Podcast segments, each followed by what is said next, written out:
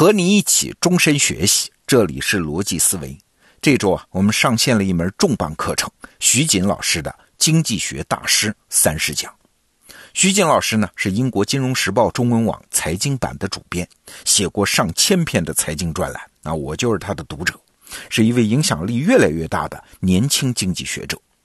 那我们请他来开这门经济学大师课，目的可不仅仅是帮你梳理什么经济学思想史。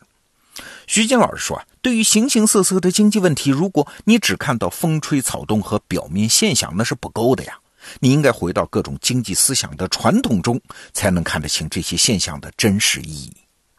一个我们现在看起来好像很新的问题，其实在历史上早就被观察过和解释过了。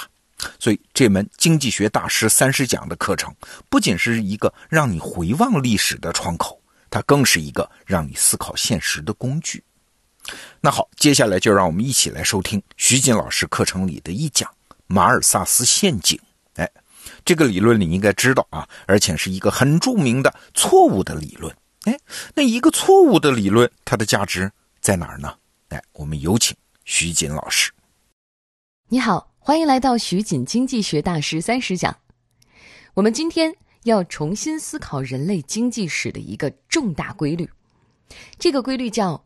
马尔萨斯陷阱，发现者呢，自然就是马尔萨斯。马尔萨斯是十九世纪初期的英国人，做过乡村牧师，在辈分上，他刚好比亚当·斯密年轻一代。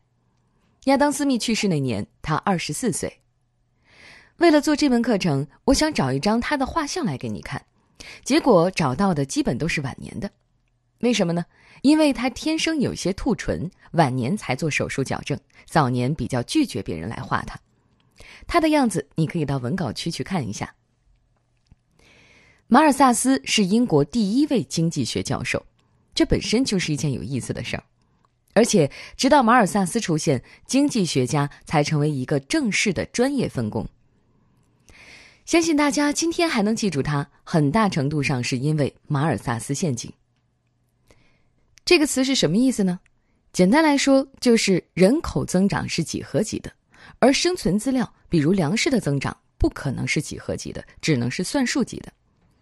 所以，经济增长的结果如果导致人口增长，那就坏了，因为所有的增长成果都被新增的人口吃掉了，然后经济开始下滑，这是一个死循环。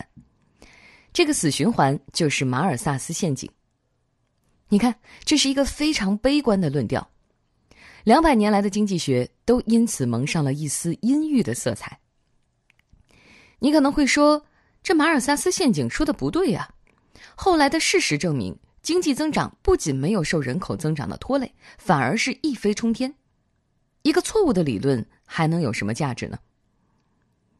我的答案是在学习思想史的时候，一个错误的理论的意义远比我们想象的要大。我和卢振宇老师聊这门课的时候，他说了一个观点：写思想史就得经常琢磨一个问题，为什么当时的人这么傻呢？为什么我们今天觉得是明摆着的道理，当时的人就是不理解呢？为什么我们今天觉得是谬误的道理，当时的人就是信以为真呢？想明白了这一层，你才会理解这个新思想在那个时代出现的价值。最终你会发现，实际上谁也不傻。是因为时代的局限性所导致的。这个说法在马尔萨斯陷阱的问题上就非常典型。环顾四周，尤其是当下中国，你会发现我们处在一个资源极度丰富的社会，开始担心人口缺少，而不是人口增加。然而，这只是一项新成就，甚至并不是所有中国人都如此，因为多数人只是刚刚脱离了马尔萨斯陷阱。要知道，从明清到一九六八年这六百年里，中国粮食产量增加十倍，人口也增加了十倍，耕地面积增加了五倍。结果是什么？人均粮食和人均收入都不变，也就是人口的增长抵消了技术进步以及耕地的增加。这种情况，有学者给了个时髦的名词，叫“低水平均衡”。本质呢，其实还是马尔萨斯陷阱。中国算幸运的，今天不少落后国家还是挣扎在马尔萨斯陷阱里边。而且，如果你考察更长的历史，那你会发现，马尔萨斯的预言不仅谈不上失败，而且是生动的现实写照。人类文明绝大部分时间都处于马尔萨斯陷阱之中。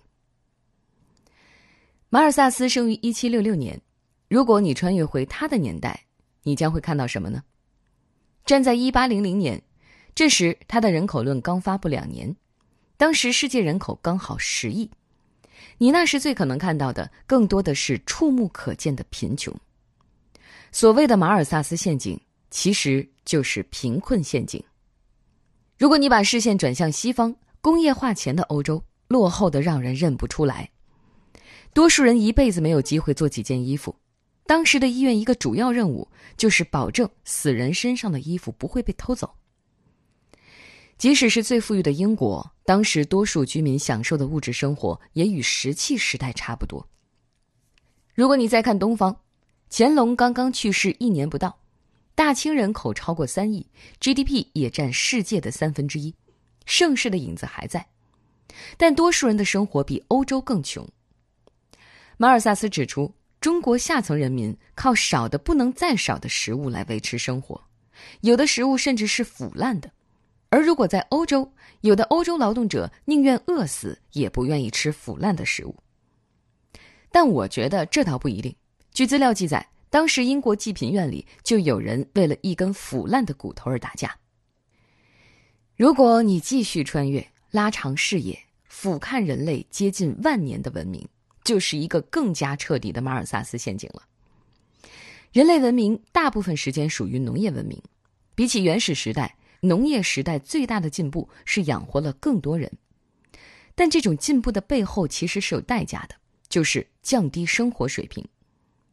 换而言之，农业时代的人生活水平多数不如原始人。随着人口的增加，更多人虽然活下来，但不得不成为穷人。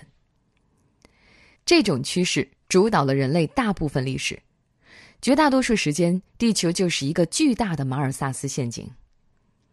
人类开始走出马尔萨斯陷阱，是一八零零年后出现的情况。放在人类一万年的时间维度中，比例非常小，可以看作意外。大家都知道，促成这个结果的关键在于这两百年的技术进步。但是这一过程其实谈不上颠覆，只是克服了马尔萨斯陷阱的阻碍，也就是技术进步的速度快于人口增加速度。这类似人类克服了地心引力走向天空，但并不意味着我们就消除了地心引力。我们再来复习一下马尔萨斯定律的原始版本，说的是人口如果不受到抑制，便会以几何比率增加，比如以二的指数倍，二、四、八、十六、三十二、六十四这样的增加，而食物等却仅仅以算术比率增加，也就是一二三四五六七这样来增加。大家注意，这其实体现了边际报酬递减的规律，也就是产出不会随着投入同步增加，甚至到达某个点之后会出现增加投入而产出减少。这种规律其实就引出一个核心问题，直到今天还是困扰着人类的，那就是技术也有瓶颈。如果技术不能以几何级别增长，我们这几代人享受的繁荣还能持续下去吗？比如，我们就已经听到了摩尔定律正在放慢的消息。因此，这样看来，人类的历史就是马尔萨斯定律与技术进步的赛跑。大部分时间，马尔萨斯胜出；最近两百年呢，技术占优。未来，技术如果不能保持过去一样的进步速度，马尔萨斯陷阱说不定以别的形式卷土重来。你要小心，直到今天，马尔萨斯的幽灵可能还在我们身边潜伏。马尔萨斯定律代表着一种对人性的悲观主义，而技术进步则代表着对人定胜天的乐观主义。二者的区别在马尔萨斯的时代就存在了。正是这种对立和区别，催生了人口论的诞生。一七八九年，法国大革命爆发，激进启蒙思想一时之间风靡全球。这场运动如彗星一样划过历史，造成的结果。到底是为人类指明了未来光明的方向，还是仅仅为了摧毁现存的一切呢？对密切关注法国问题的英国知识界来说，争论很热闹。其中有一个作家叫葛德文，大力拥抱激进启蒙思想。他主张人性本善，认为政治制度和财产制度是一切罪恶的根源，只要改革制度就可以实现平等社会。葛德文属于那个时代的典型公知，在伦敦激进主义圈子很流行。诗人雪莱还是他的女婿。葛德文的粉丝中也有马尔萨斯的爸爸丹尼尔，丹尼尔算是贵族，自己也是哲学家，交往的朋友中也不乏卢梭和休谟这样的大学者。很自然的，丹尼尔就给儿子马尔萨斯大力推荐葛德文。不过，马尔萨斯并不认同，他认为社会问题并不完全是政治问题，而更多在于人性。为了说服父亲，他以匿名方式出版了《人口论》这本书，被认为影响了人类历史，达尔文都深受影响。针对葛德文的观点，马尔萨斯提出两个公理：第一，食物为人类生存所必须。第二，两性间的情欲是必然的，且几乎会保持现状。这意味着，出于人性，那么人口的增加速度将无限大于土地生产能力，每个人分配到土地的数量必然减少，这导致穷人的生活必然大大恶化，许多穷人注定陷于极为悲惨的境地。法国大革命时，不少人都把眼睛盯着政治制度，希望一次性解决所有问题。马尔萨斯不同。他从一时一地的问题中跳脱出来，回顾长期历史的洞察。因为人类的技术进步，他的悲观预言在今天部分落空。但是，他关注人性与历史的思维模式却没有过时。回头看马尔萨斯的一生，其实也是在逃离马尔萨斯陷阱的过程中。他父亲是有钱人，但是他不是长子，没有资格继承家业。于是只好去做牧师。他有三个孩子，所以一生的经济压力都不小。马尔萨斯的思想流传久远，宏观经济学鼻祖凯恩斯一大贡献在于提出了有效需求原理，而有效需求的思想源头就是来自马尔萨斯。总结一下，这一讲我们重新认识了马尔萨斯，了解到因为工业革命带来技术突变，他的悲观预言被人类改变。好，内容听完了，我是罗胖。建议你在咱们得到首页搜索到这门经济学大师三十讲的课，打开它的发刊词，里面有课表，您可以看一下。你会发现，徐锦老师讲到的每一个名字都是经济学发展史上的地标性人物，从亚当·斯密到李嘉图，从凯恩斯到弗里德曼，从熊彼特到卡尼曼。了解这些大师，其实啊，也是换一个角度再来看一遍经济学的全貌。那好，你在得到 APP 首页搜索“经济学”三个字，就可以看到徐锦老师的这门课，推荐你现在就加入学习。好，罗胖精选，咱们明天见。